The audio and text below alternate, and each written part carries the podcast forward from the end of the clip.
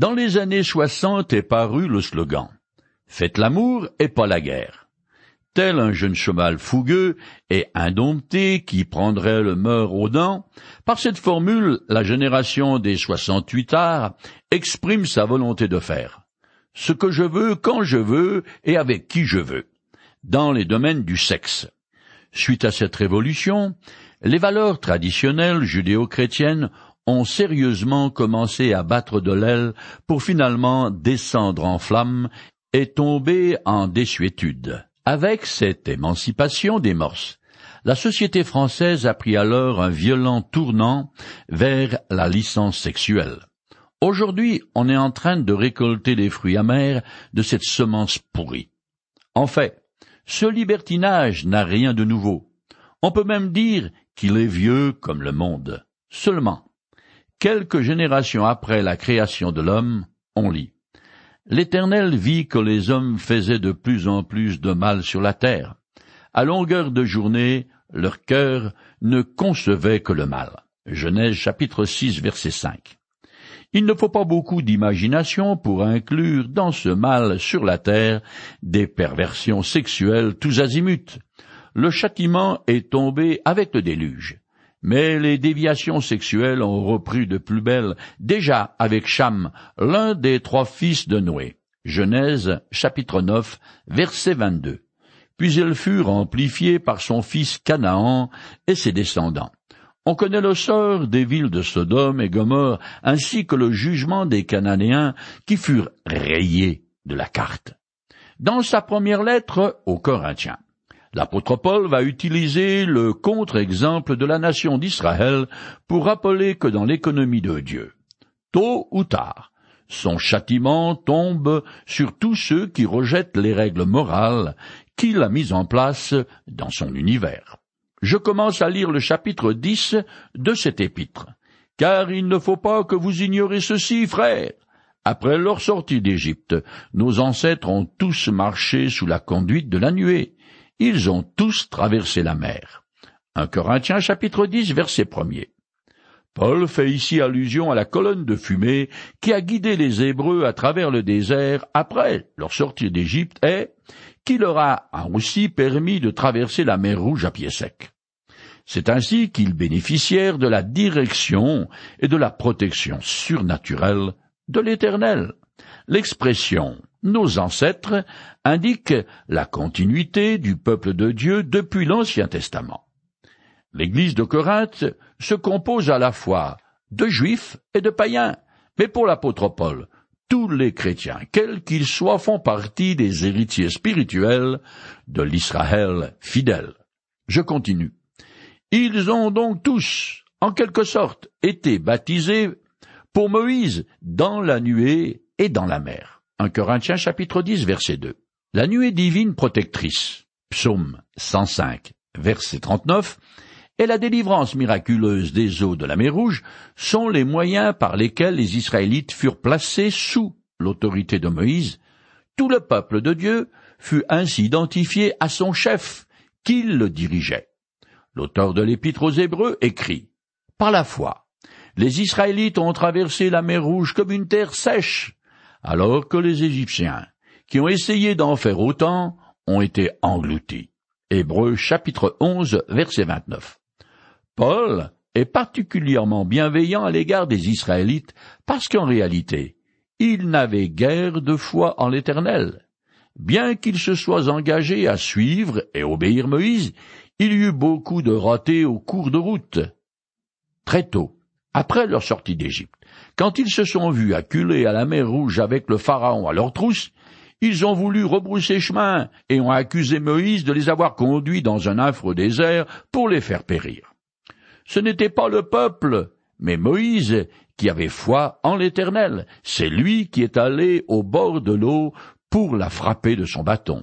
C'est lui qui leur a fait traverser la mer Rouge, et quand ils sont arrivés de l'autre côté, ce qu'ils ont chanté et appelé le cantique de Moïse, dans la mesure où Moïse est une image du Messie, Paul considère le passage de la mer Rouge comme une sorte de baptême par lequel le peuple est consacré à Dieu pour lui appartenir, après avoir éprouvé sa merveilleuse délivrance.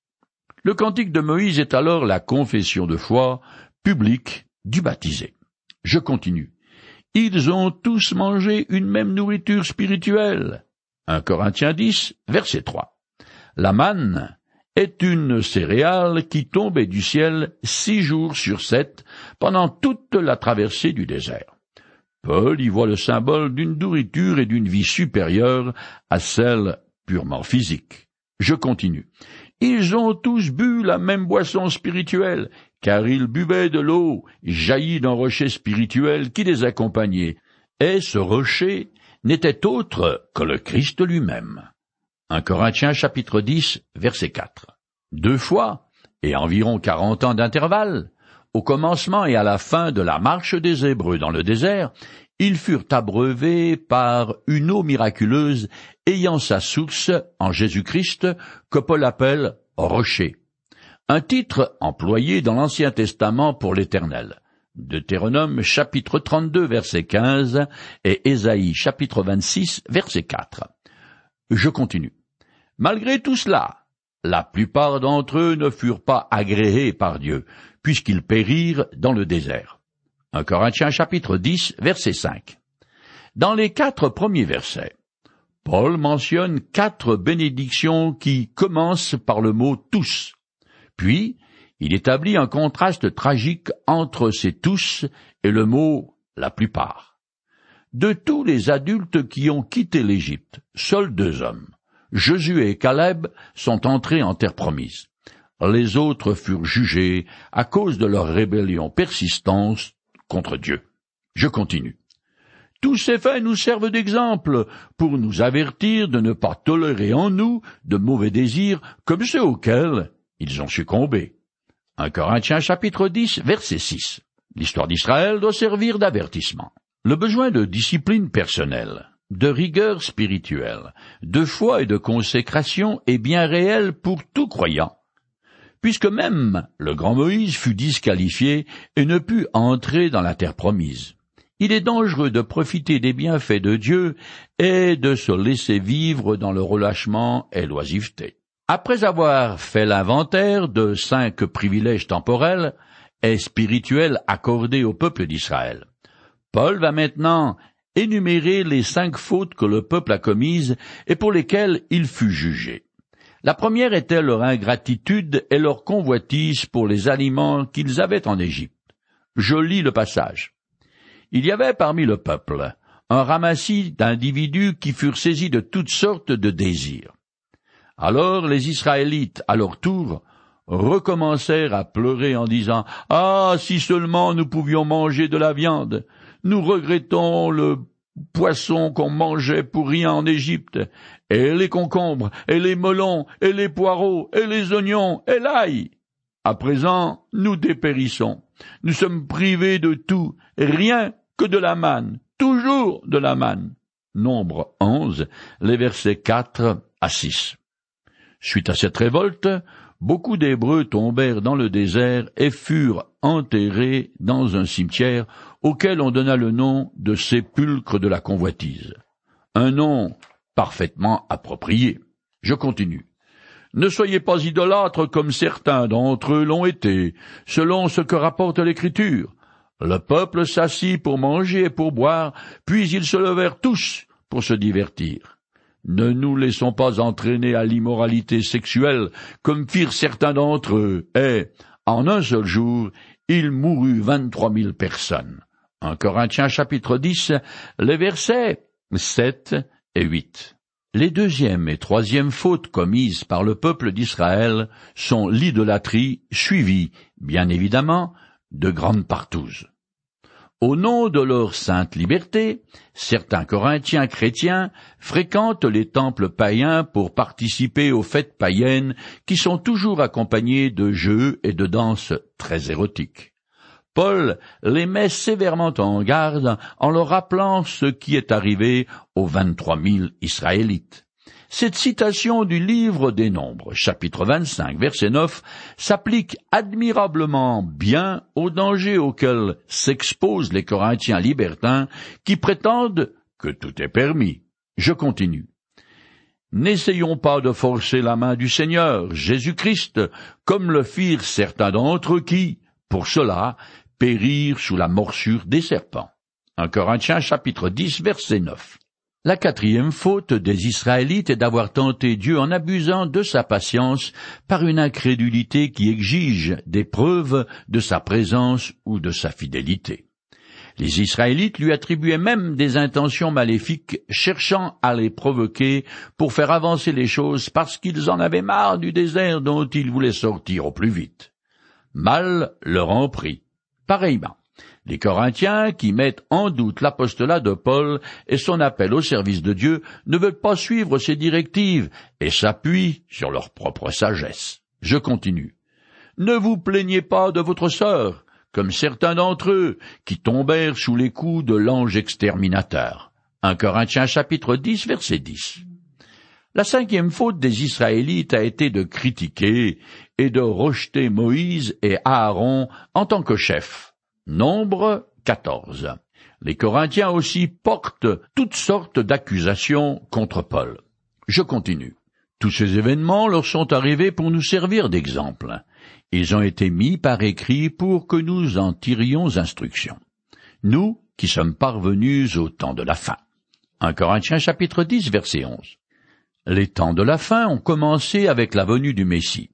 Les jugements de Dieu contre son peuple ne sont pas de simples curiosités historiques, mais des avertissements à ceux qui se rebellent contre lui, et nous avons l'avantage d'être instruits par les expériences des Israélites.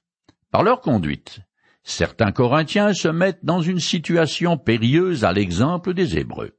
Certains comportements peuvent avoir des conséquences dramatiques.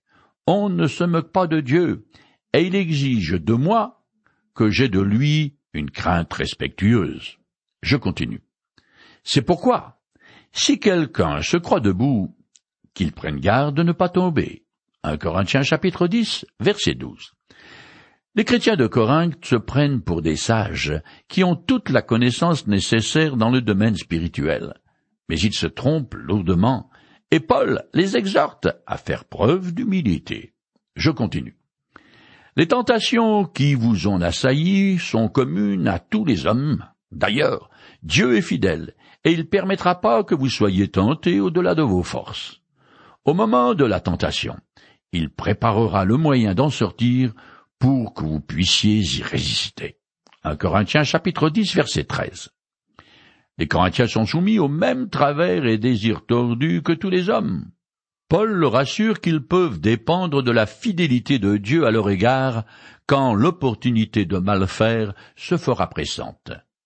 La première ligne de défense face aux interdits moraux est de ne pas leur laisser une porte ouverte. Si je vais dans une boîte de nuit, je me jette moi-même dans la gueule du loup en courant le risque de me laisser tenter à faire ce que je regretterai plus tard. C'est pareil pour ce qui est de consulter certains sites sur Internet. Peut-être que je reçois des offres alléchantes, mais je peux toujours choisir de les ignorer. Mais si je vais voir, ne serait-ce que par curiosité, alors je mets mon doigt dans un engrenage que je ne contrôlerai sans doute pas. Cela dit, il n'est pas possible de se prémunir à cent pour cent contre les tentations. Si au hasard de la vie, je me retrouve nez à nez avec une convoitise, la meilleure tactique est alors de fuir au plus vite. Le texte grec suggère un groupe armé encerclé dans la montagne mais il arrive à se tirer d'affaire en se faufilant dans un étroit passage. Il ne faut pas se comporter comme le petit garçon qui va dans la salle à manger se planter devant la bonbonnière. Sa mère, qui se trouve dans la cuisine, l'a entendu et lui demande ce qu'il est en train de faire. Ce à quoi il répond Je suis en train de résister à la tentation. Je continue le texte. Pour toutes ces raisons, mes amis, je vous en conjure, fuyez le culte des idoles. Je vous parle là comme à des gens raisonnables. Jugez vous-même de ce que je dis. 1 Corinthiens chapitre 10, les versets 14 et 15. Alors que consommer de la viande sacrifiée aux idoles est neutre d'un point de vue spirituel et moral, il n'en est pas de même pour ce qui est de fréquenter d'un peu trop près les fausses divinités. Celles-ci sont en effet gérées par des démons que Jésus appelle des esprits impurs.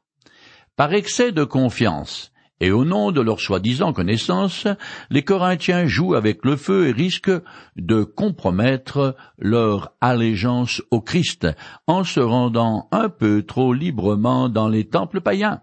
Or, la participation à un culte idolâtre est une faute très grave, car passible de la peine de mort sous le régime de la loi de Moïse. Je continue. La coupe de reconnaissance pour laquelle nous remercions Dieu ne signifie-t-elle pas que nous sommes au bénéfice du sacrifice du Christ qui a versé son sang pour nous?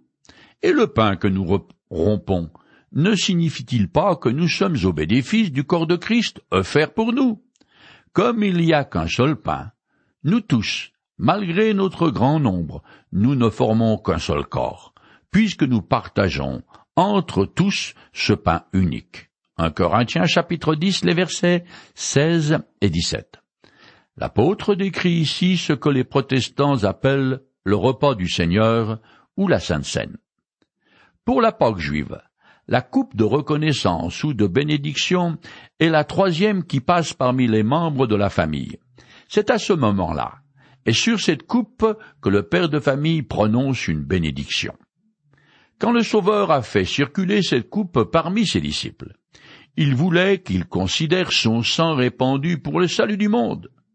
Au cours de ce repas symbolique, l'adoration collective exprime l'unité des membres d'une assemblée ainsi que leur communion avec leur Christ crucifié dont le corps fut brisé et le sang versé. Je continue. Pensez à ce qui se passe avec le peuple d'Israël en tant que nation. Ceux qui mangent les victimes offertes en sacrifice ne sont-ils pas au bénéfice du sacrifice offert sur l'autel? 1 Corinthiens chapitre 10 verset 18. Paul est en train de comparer trois sortes de repas. La sainte scène des chrétiens, la consommation des sacrifices qu'Israël offrait à l'Éternel et les repas dans les temples païens dédiés aux fausses divinités. Dans les deux premiers cas, celui qui mange est associé au culte du vrai Dieu, le Créateur du ciel et de la terre. Je continue. Cela signifierait-il qu'une viande, parce qu'elle est sacrifiée à une idole, prend une valeur particulière? Ou que l'idole est quelque réalité? Certainement pas. Mais je dis que les sacrifices des païens sont offerts à des démons, et à ce qui n'est pas Dieu. Or je ne veux pas que vous ayez quoi que ce soit de commun avec les démons. 1 Corinthiens chapitre 10, les versets 19 et 20. La viande sacrifiée à une idole n'est rien de plus qu'un beefsteak parce que les faux dieux en eux-mêmes ne sont rien. Ils n'existent pas.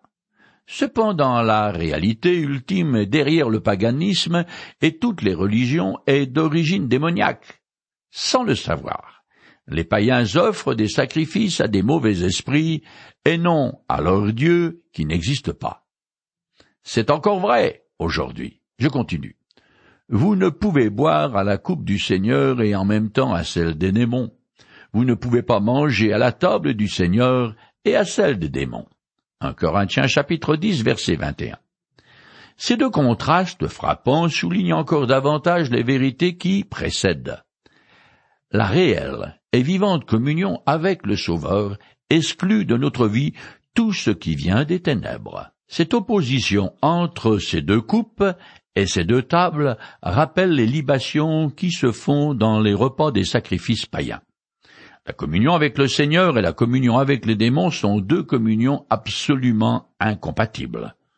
Ceux qui ont accepté le Dieu vivant et vrai en la personne de Jésus-Christ ne doivent entretenir aucun lien spirituel avec toute forme d'occultisme et surtout pas avec le spiritisme. Le fait d'aller au temple païen pour y chercher un morceau de viande sacrifiée à un faux dieu n'entraîne pas de contamination magique. Par contre, la participation au repas idolâtre est néfaste aux croyants à cause du caractère corrompu des participants et de la présence des prostituées sacrées ainsi que des démons. Je continue. Ou bien voulons-nous provoquer le Seigneur dont l'amour est exclusif nous croyons, nous, plus fort que lui? 1 Corinthiens chapitre 10 verset 22. À cette époque, les païens pratiquent souvent plusieurs cultes en même temps afin de ne pas oublier un Dieu en route. Certains chrétiens de Corinthe, qui se croient forts, s'associent à cette pratique spirituelle, sans doute par amitié pour certains païens et pour affaires qui aujourd'hui se traitent plutôt sur le terrain de golf. Certes, ces croyants auraient répondu que c'est seulement pour les apparences. Mais Paul leur dit qu'ils se placent sur une pente glissante et qu'ils encourent un châtiment semblable à celui qu'ont subi les Israélites. En effet, il n'y a qu'un seul Dieu qui est le Seigneur du ciel et de la terre, et il désire qu'on lui voue un culte exclusif. Dans l'Ancien Testament, l'Éternel dit fréquemment qu'il est un Dieu jaloux, qui n'accepte pas que son peuple adore d'autres dieux en allant manger à plusieurs râteliers à la fois, pour ainsi dire. Je lis trois passages. Vous ne vous prosternerez devant aucune autre divinité, car le nom de l'Éternel, c'est le jaloux, un Dieu qui ne tolère aucun rival. Ils l'ont rendu jaloux parce qu'ils l'ont trahi en suivant d'autres dieux et ils l'ont irrité par leurs pratiques abominables. Ils m'ont rendu jaloux par ce qui n'est pas Dieu, et ils m'ont irrité par des divinités qui ne sont pas des dieux. Eh bien, de mon côté, je les rendrai jaloux de ceux qui ne sont pas un peuple, je les irriterai par une nation folle. Exode chapitre 34 verset 14 et Deutéronome chapitre 32 les versets 16 et 21. De nos jours, il n'est pas rare que quelqu'un pratique plusieurs religions, puisque selon la croyance populaire, il est impossible de savoir qui a raison. Il faut donc couvrir tous ses arrières. Sait-on jamais? Ainsi certains se disent protestants, mais sont également bouddhistes. Ce comportement n'est rien de moins que de l'idolâtrie pure et simple. Il est bon de rappeler que Jésus est très exclusif, il a demandé à ceux qui le suivaient de choisir entre lui et le reste, et qu'il n'y a aucun espoir pour ceux qui ne lui faisaient pas confiance. Il a dit, Si vous ne croyez pas ce que je suis, vous mourrez dans vos péchés. Jean chapitre 8 verset 24.